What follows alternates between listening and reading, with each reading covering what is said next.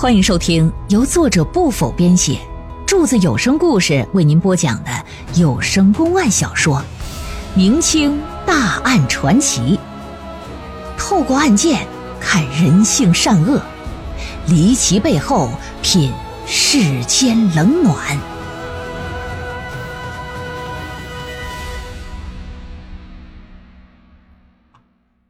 临安东门村血案第三回，大人把金有年带上堂来之后，堂堂堂堂堂连番问话，但是没成想这金有年呐，哎，是句句都有推脱，句句都有言辞。金有年就说：“说回大人的话，草民所去祭拜之处啊，的确是大人你说的地方。”啊，那神坛呢，也是我立的。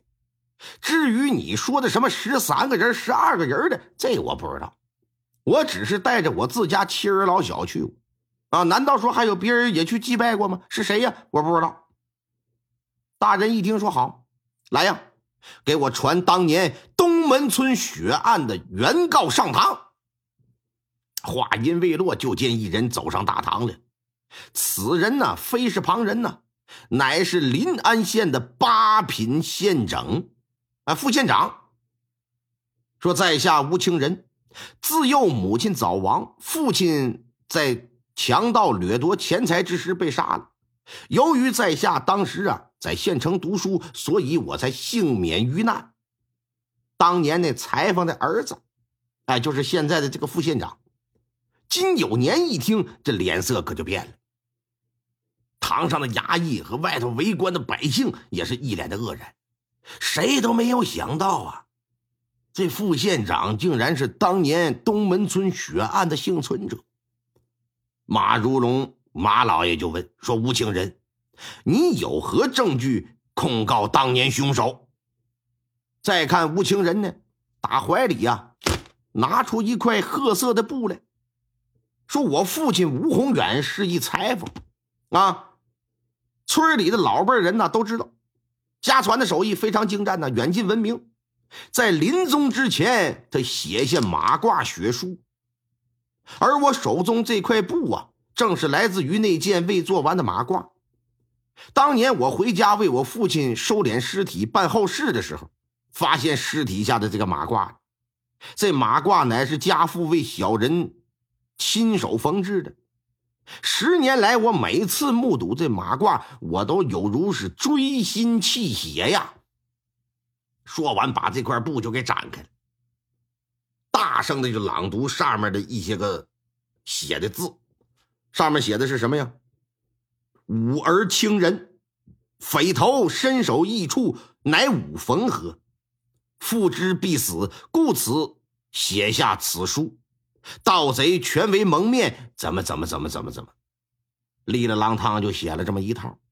哎，老爷听完之后，在一旁就提醒说：“盗贼既然全都蒙着面，那你是如何能断定凶手的呢？你要是诬告，即便你是副县长，本县也得秉公执法，我得治你的罪。你好好说说吧。”吴清仁是微微一乐，说：“大人，你听我说完。”我父血书所说，盗贼皆为蒙面，方便辨认呢。我父亲呢，把这个槐树和榕树的种子，就缝在当初那个匪首的脖子连接处来了。就当初缝脑袋的时候，在脖子上啊下了几颗种子。这贼人的尸体接近腐烂，那必要葬于附近呢。十年之后，哎，你就找吧，有榕树和槐树的地方，共同生长的地方，那就是埋匪首的那个地方，啊！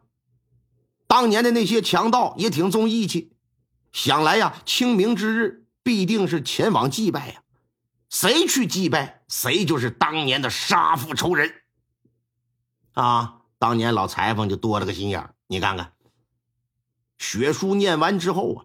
满腔怒火的吴清仁呢，用手一指金有年，说：“金有年呢，金有年，自打十年前你们在东门村烧杀抢掠完了之后，你伙同他人隐藏身份，做起了正当生意了。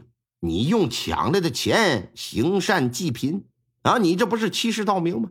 你以为神不知鬼不觉的，没有人会知道你们当初的所作所为是吗？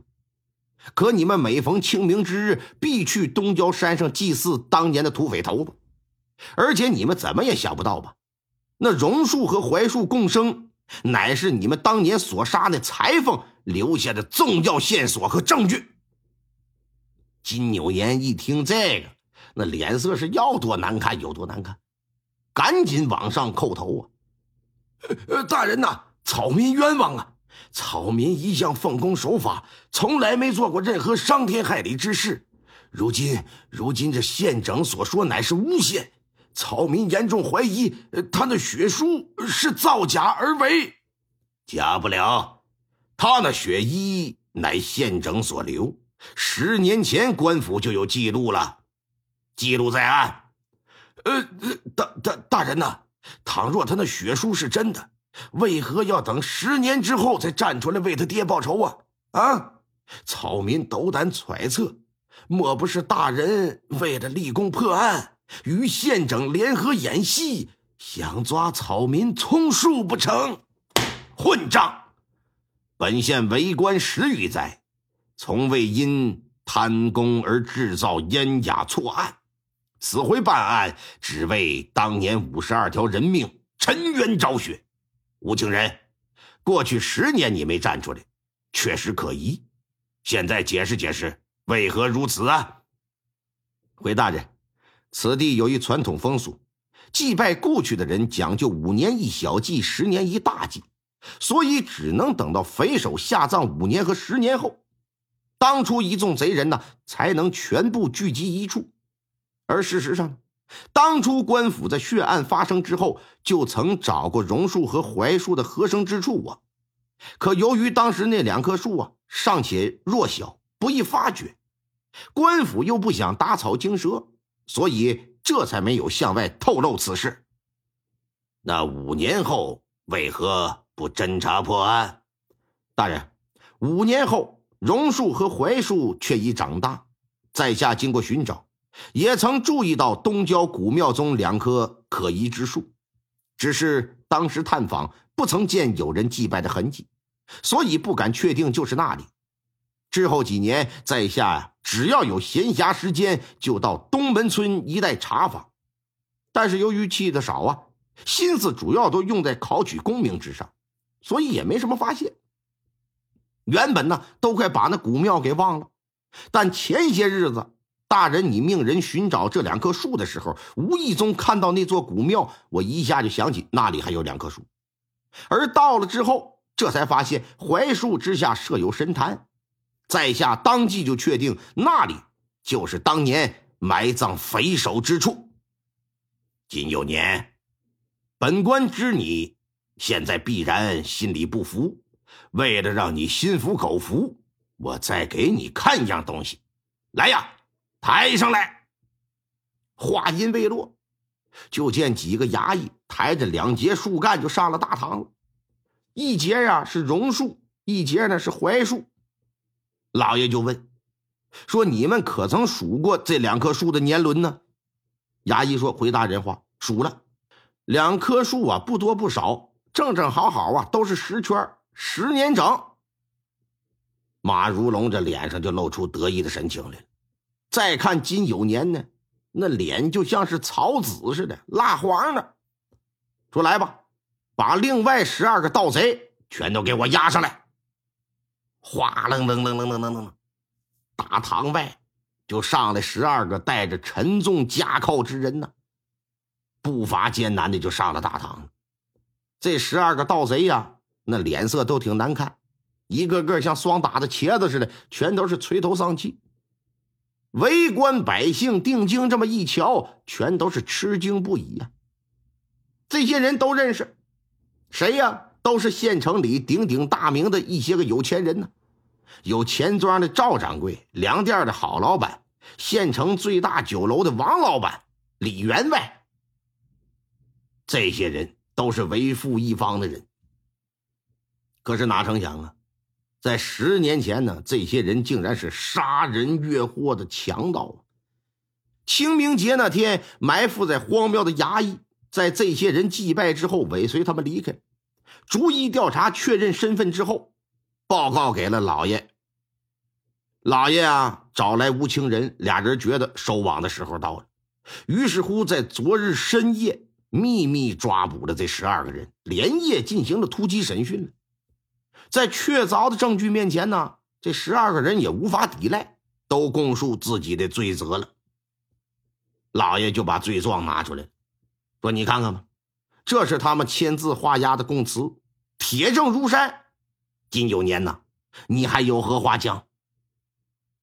老金一看事已至此，无法辩驳呀，脑袋一耷拉，两行眼泪就下来，说：“大人呐，你有所不知，小人当年呐饥寒交迫呀，我是为了求活命，我才干上抢劫的勾当，我也是实属无奈。而后这十年来，我早已洗心革面，我早都重新做人了，我从来没有再做过为非作歹的事儿。”希望大人，你看在我上有八十老母，下有襁褓幼子的份上，你饶我一命。我求求你，只要你能饶我，我愿用良田千亩、黄金万两换我这一条狗命。住嘴！若是让你活命，何以告慰当年东门村的五十二条人命？以后若是再有类似之事，百姓又到哪里去申冤寻理？人家吴情人就不干。金有年一听，张了张嘴，最终是理亏呀，啥也没说出来。